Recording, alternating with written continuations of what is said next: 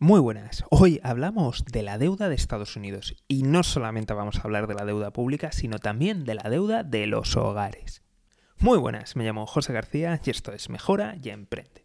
Si te gustan estas noticias, seguimiento, suscripción y lo más importante de todo es que te unas al escuadrón de notificaciones. Dejo el link en la descripción.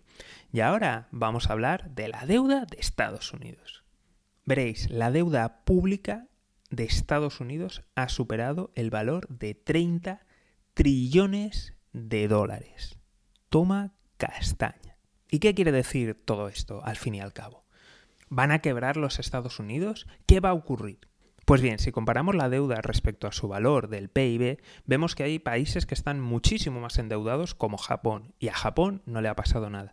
Y por otro lado, tenemos que tener en cuenta también de que el dólar es la divisa de referencia y que la deuda está controlada porque está denominada en dólares y al final ellos controlan la divisa, además de ser la divisa de referencia mundial en el comercio. Así que, bueno, parece que no va a tener de momento demasiadas consecuencias para ellos, digo, porque evidentemente todos estos temas de, imprimir dinero al fin y al cabo eh, van a acabar repercutiendo al resto del mundo y al final también eh, les marca a ellos una política monetaria que tiene consecuencias en países que, utilizan el dólar o que tienen su deuda denominada en dólares. Como siempre digo, de para ellos, bueno, más o menos no va a tener tantas consecuencias, pero sí que va a tener un impacto en el resto del mundo.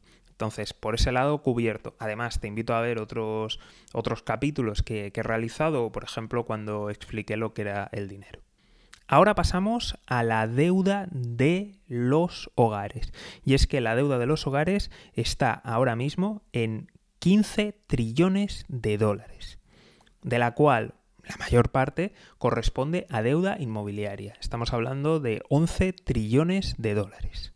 De nuevo aquí también diré que más o menos ¿no? está bastante bajo control ya que la mayoría de esas deudas es a un tipo de interés fijo.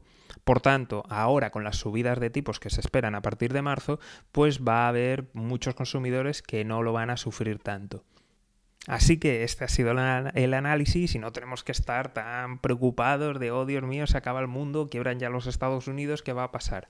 Al menos de momento y con las circunstancias que tenemos porque evidentemente vivimos un mundo bastante caótico donde han pasado muchas disrupciones y muchas cosas nuevas.